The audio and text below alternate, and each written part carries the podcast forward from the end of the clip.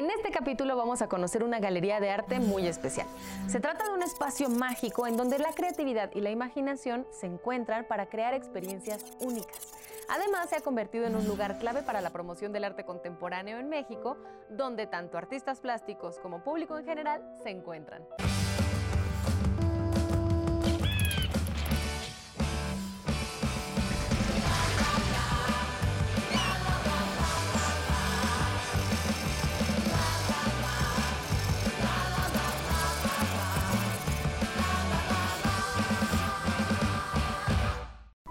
Fernández es el iniciador de este proyecto y nos cuenta un poco acerca de su concepto sobre el artista plástico. También nos da un paseo por su obra. Mira, mi obra tiene mucho significado. Siempre trato de buscar el fondo de las cosas. Esa, eso es mi, principal eh, objetivo en el arte. Ser artista plástico es jugar con los sentimientos, buscar y observar, ver lo que la gente no ve, irnos al fondo de las cosas. Una vez alguien me dijo, no veas lo verde del árbol, sino lo que está, tiene sepultado, que es lo que hace vivir lo verde de las hojas. Entonces eso es ser artista, ver más allá de lo evidente. Yo soy artista plástico. Yo soy artista plástico desde hace 40 años. He pintado toda mi vida. He tenido suerte de estar con grandes maestros que me han enseñado. Pero más que técnica, me han enseñado la filosofía y a querer el arte. Mi obra es muy variada, muy variada y como te decía, trato de buscar las cosas, el fondo de las cosas, como este cuadro que es una última cena, pero hecho con un juego de guerra, con piezas de ajedrez, que eso tiene mucho significado. ¿Cómo es posible que algo tan importante y que marcó una etapa lo haga con un, con un juego de guerra? Además de pintor, soy, soy escultor, juego con los materiales, me gusta investigar, estudio eh, el comportamiento de diferentes objetos y de diferentes materiales para poderlos incorporar a alguna obra. Como te pinto en una piedra, en un tronco, armo con muchísimos materiales diferentes formas y es como para mí es más fácil expresar lo que tenemos adentro. Lo que más me gusta de ser artista plástico es el poder expresarme, el poder decirle a la gente lo que soy y lo que tengo, el ver a una persona de cualquier edad que está observando un cuadro mío, una escultura, una pieza mía, y verla que sonríe o que se enoja o que fruñe el ceño, para mí es, es muy grande porque estoy dando el, el sentimiento que yo buscaba en esa pieza. Entonces, eso es lo más lindo compartir lo que tú eres con el mundo y más que te lo acepte la gente. Qué interesante es escuchar a Carlos, ¿verdad? Ahora vamos a platicar con Michelle Herrera para que nos cuente un poco acerca de qué es lo que se necesita para ser artista plástico y quiénes son las personas que pueden dedicarse a ello.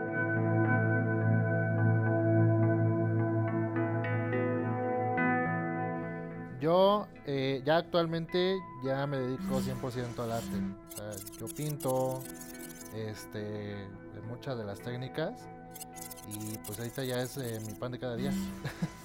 Eh, yo creo que es, es un sentimiento, es algo que va más allá, va más allá de lo que puedes expresar, digamos, al hablar, al hacer movimientos y demás, sino es como más profundo y creo que todos lo, lo, llevamos como muy, muy desde pequeños. Y es algo que pues creo que a una edad pues ya te exige más como poder este, sacarlo, es algo que no se puede evitar. Va desde pequeño que, que, que te llame la atención, que te llame la atención fuertemente y en algún punto tener las ganas, porque sí, justamente se necesita escuelas y demás, y hoy en día creo que es todavía más fácil con la tecnología que tenemos a la mano pero siempre y cuando que tú quieras, lo puedes hacer. Por ejemplo, yo no soy egresado a ninguna escuela, ni mucho menos. Todo lo que yo hago es autodidacta. Y así como yo lo aprendí, también eh, justamente estamos en esa, en esa faceta en poder este, pasar esa información a la gente que le gusta, ¿no? Que siente ese, ese pequeño cosquilleo y lo quiere hacer. Entonces, pues, ¿qué mejor manera de enseñarles el camino como uno, como uno lo aprende? Así.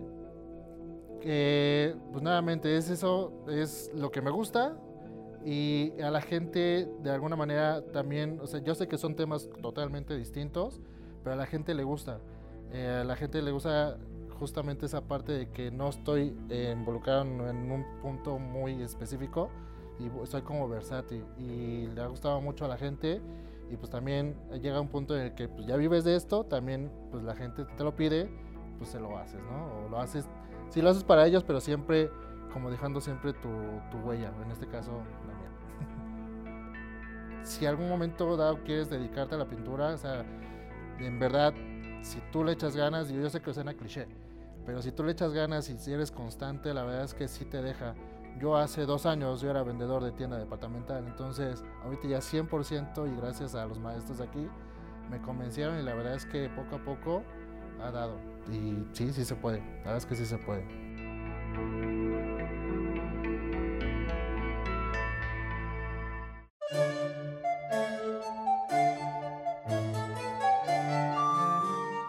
Ricardo Alzaga es escultor, pero no siempre lo fue. Acompáñame a conocer cómo y por qué se inició en estas artes y cuál es su relación con el público de su obra.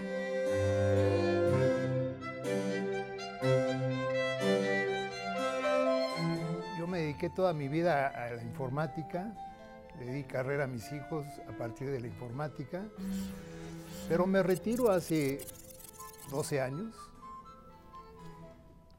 y empiezo por buscar en qué entretenerme después de retirarme. Me acerco a uno de los talleres del Seguro Social y este, empiezo a hacer cerámica, me invitan a participar en el taller de escultura y me doy cuenta que es lo que me gusta, aunque yo vengo de una familia de artistas. Este, varios de mis hermanos vivieron del arte toda su vida, de San Carlos y la Esmeralda, uno y otro, pero este, me casé demasiado joven, de manera que no, me daba la vida para ser artista en aquel momento. En el momento que, mis hijos están colocados, que están este, sin problemas, que ya nadie depende de mí, entonces decido hacer lo que me gusta. Y me pongo a hacer escultura. Ahora soy escultor. A mí toda la vida me, me atrapó el renacimiento, la escultura clásica, y cuando me acerco este, veo que todo el mundo a, mi alrededor intenta hacer cosas diferentes. Yo me, acerco a, las formas, a las formas clásicas y a partir de eso, entonces busco un estilo. Pero en el lugar en donde, en donde me acerco, eh, no hay manera de no ser autodidacta porque ahí no se dan clases. De hecho, no he encontrado lugares en donde realmente den talleres de escultura. Me costó, me costó varios años llegar a, dominar la forma, a darle estructura, a darle eh, movimiento a las, a las figuras, pero este, en el momento que, que lo logro, empiezo a ayudarle a la gente que está a mi alrededor porque veo que se dificulta el llegar a, traspasar los primeros momentos. Me invitan a este, a este lugar a participar en una exposición y una vez que, me animo a exponer con, con, este lugar, me invitan a participar en el lugar ya como parte del colectivo. Y encuentro que se cierra muy bien el circuito porque primero es un poco, como todo mundo, ocuparse de algo, entretenerte con algo, pero con el tiempo te das cuenta que a la gente le gusta y empiezas a, venderlo. pero realmente se dificulta mucho cuando no tienes eh, realmente donde exponer, cuando no tienes contacto con la gente, cuando no pasa lo que pasa justamente aquí. Que tienes todo el tiempo contacto con la gente, tú te pones a trabajar allá afuera y todo el mundo se acerca a ver qué estás haciendo, cómo lo estás haciendo, y se interesan, y de pronto descubren que les gusta el arte, y se acercan y, preguntan, ¿Y, usted da clases? Pues en principio no, pero si quiere que le dé clases, le doy clases. No, tengo ningún problema. Por ejemplo, este, dentro de los que se acercaron a que les diera clases, tengo tres arquitectos, un ingeniero, dos financieros, este, dos abogados, pero también tengo un adolescente que es, este, eh, tiene capacidades distintas y es verdaderamente un orgullo poder participar ayudando a, la gente a encontrar caminos. La cuarta veladura tiene como, como característica ser muy irreverente con todo.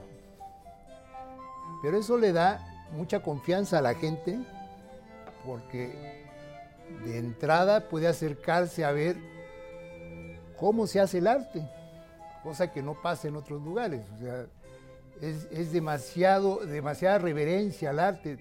Para nosotros no. Es, barro, es plastilina, es bronce, es óleo, es acuarela.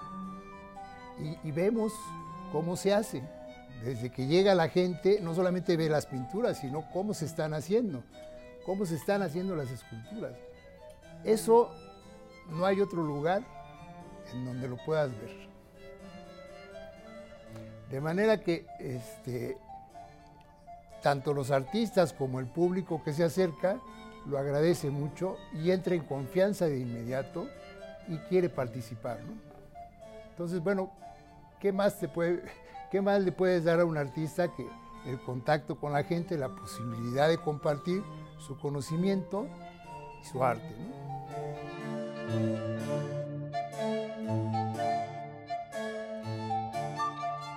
Ay, cómo me gusta la escultura que hace Ricardo, pero ¿saben también cuál me gusta muchísimo? La que hace Marcela Sánchez, solo que Marcela trabaja con plastilina. Vamos a escuchar un poco acerca de su obra y también lo que ella piensa acerca de las galerías de arte.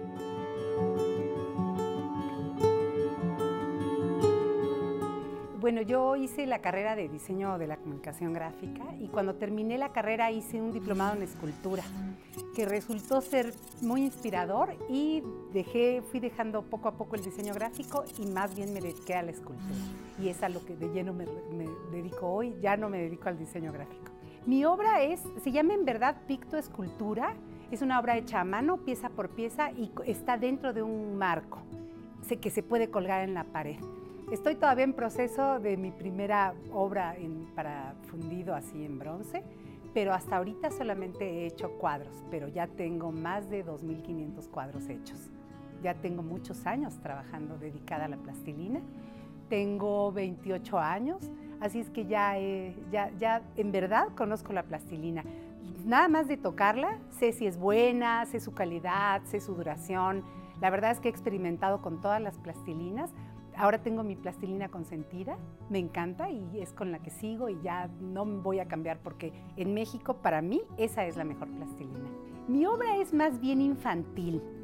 La verdad es que empecé haciendo cuadritos de nombre, así con el nombrecito del niño y las figuritas, pero poco a poco fui incursionando en una obra que fuera un poco más seria, que a lo mejor eh, eh, un adulto la pudiera consumir, no necesariamente niños pero sí sigo conservando el tema infantil porque me gusta mucho, uso mucho la caricatura, me encanta la caricatura, entonces es un tema muy amplio, puedes hacer cualquier cosa en, plastilina y pues de caricatura es mucho más bonito.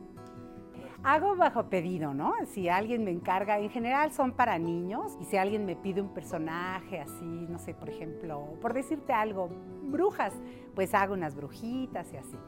Y también hago obra un poco más seria, y sí, sobre pedido, pero realmente mi stock es de cuadros que son de mi gusto, ¿no? que fueron de mi inspiración. Y, bueno, es, es que si no tienes stock, nadie, no, nadie puede pedirte algo, ¿no?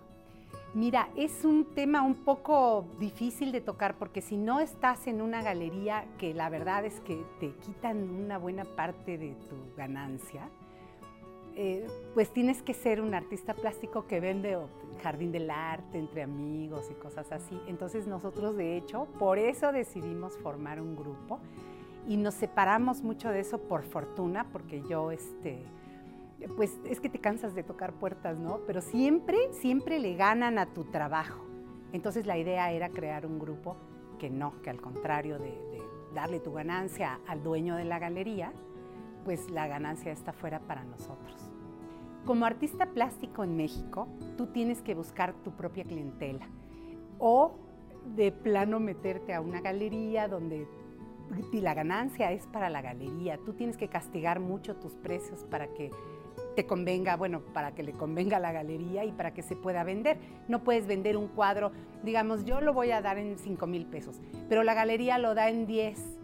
Entonces, quién sabe si alguien lo compre tan caro, porque sí inflan los precios, ¿no? Entonces, bueno, la idea fue para nosotros crear este grupo justo para no darle la ganancia a una galería, sino llevárnosla a nosotros, que somos finalmente los que producimos la obra tienes que cuidar mucho la calidad y de hecho cada vez superarte, porque sí tienes mucha competencia. No me acuerdo quién decía que en México levantas una coladera y salen artistas. Entonces hay mucha competencia, mucha, mucha. Entonces tú tienes que hacer una obra que además de que sea de calidad, vas sondeando, vas viendo lo que le gusta a la gente, lo que te van pidiendo. El arte también pasa de moda. Entonces, por ejemplo, ahorita alguien que te compre algo muy clásico o el típico bodegón de hecho, tuvimos problemas para vender cuadros de desnudo porque la gente no los compra ya, pasó de moda. Entonces siempre hay que ir innovando, te tienes que ir actualizando. Este, es, bueno, esa es una tarea de pensar, ¿no? Eh, tienes que pensar en qué es lo que le gusta a la gente, qué es la demanda y de acuerdo a la demanda tú vas a trabajar, ¿sí? Condicionamos nuestra arte. En la galería de la cuarta veladura queremos romper con eso. Nosotros en verdad no, no le ganamos, no explotamos al artista. Nosotros le damos la oportunidad, tienen que participar activamente, hacemos exposiciones.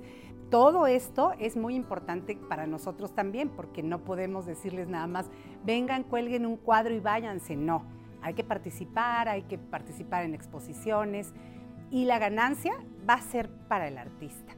Eso es nuestra intención, ¿no? Para, tener, para así tener presencia y sobre todo para que sí se venda, porque si no, o sea, lo que queremos es justamente mover arte, ¿no? No, no explotar al artista, no nos gusta eso, porque ya nosotros fuimos víctimas de eso, entonces no, no queremos repetirlo. Sí se puede vivir del arte en México.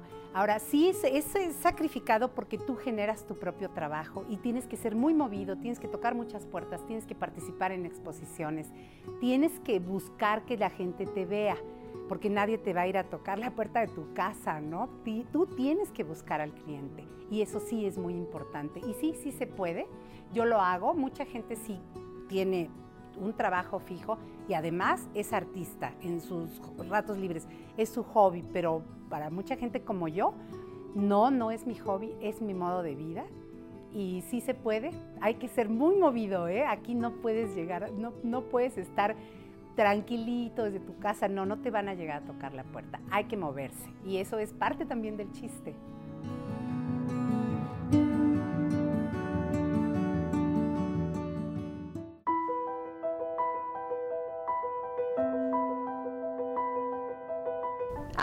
escuchar nuevamente a Carlos, pero ahora nos va a contar un poco acerca de qué es lo que implica el gran trabajo que es abrir una galería de arte en México.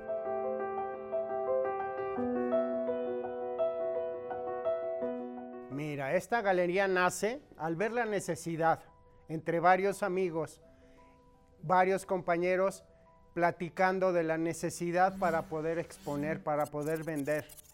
Nosotros nos dedicamos y vivimos de esto. Entonces es muy difícil para nosotros buscar lugares. No hay quien nos abra las puertas. Entonces, a la hora de formar esta galería, empezamos a tocar muchas puertas y empezamos a trabajar y a trabajar mucho, porque en esta carrera se trabaja y mucho, mucho, todos los días hay que estar, hay que ser muy constante hasta que un día nos dieron un espacio ya más en forma y tenemos ya cinco años este, en este lugar. No nada más estamos aquí, estamos en, en fábricas, La Aurora, en San Miguel de Allende, estamos en el Rincón del Arte en Querétaro y a seguir tocando puertas y a seguir trabajando y a seguir este, mejorando la obra, que de eso se trata día con día, irnos, irnos superando. La competencia que tenemos es con uno mismo y tenemos que ser mejores con cada pieza que hagamos. Buscábamos un espacio para poder exponer nuestras obras, ya que en México no hay mucho espacio ni muchos que te abran la puerta, al contrario, es más fácil que te la cierren.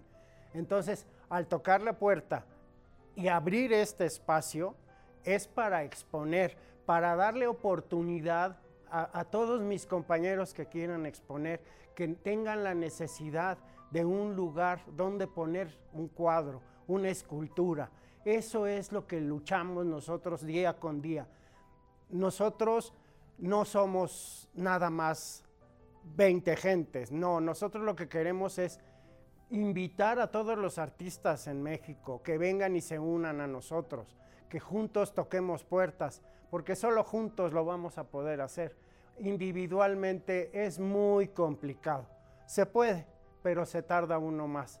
Y es, todo es muchísimo más lento y más complicado, pero en grupo la unión hace la fuerza y eso es, eso es lo que buscamos y eso fue la primera, lo primero que, que, pensamos al formar, al formar esta galería.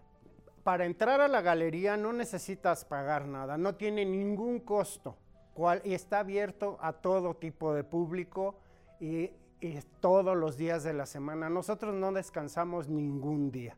Todos los días están abiertos y repito, no tiene ningún costo. ¿Qué vas a encontrar? Vas a encontrar una variedad muy grande de arte, porque somos más de 20 artistas, entonces la variedad es mucha. Pintura, escultura, batik, grabados, este, pictoescultura. Vas a encontrar, además de todo esto, tenemos también lo que es vidrio, escultura en vidrio, este, concha nácar, que ya es muy difícil encontrar. Entonces es mucha la variedad. Y no nada más es eso. Puedes ver a los artistas trabajando, porque aquí venimos a trabajar. Entonces es muy diferente ver que no es fácil este, ver a un artista como si estuviese en su estudio. Aquí trabajamos, aquí planeamos las cosas. Entonces eso es interesante que el mismo artista te platique y te explique una obra, que por ahí la vas a ver muy diferente. Un día, un día me dijeron, este, ¿cómo vas a ser artista? ¿Cómo vas a ser pintor? Te vas a morir de hambre. Y con gusto puedo decir, en México, en México se puede vivir del arte. Cuesta mucho trabajo, pero con cariño y pasión se puede lograr. Es muy lindo es muy, muy lindo el poder expresar lo que sentimos a través del color de una línea, de un pedazo de piedra. Es, es muy lindo poderle decir a la gente quiénes somos, quiénes somos y lo que hacemos. Explorar nuestra creatividad y apreciar la estética que nos rodea es algo que quizás todos podemos hacer en cierta medida. Por eso son tan importantes los espacios en donde el arte se expone al alcance de todos. Recuerda que tenemos redes sociales, échate un clavado y coméntanos qué te parecen nuestros capítulos y escúchanos en Radio IPN en el 95.7 de FM. Nos vemos la próxima.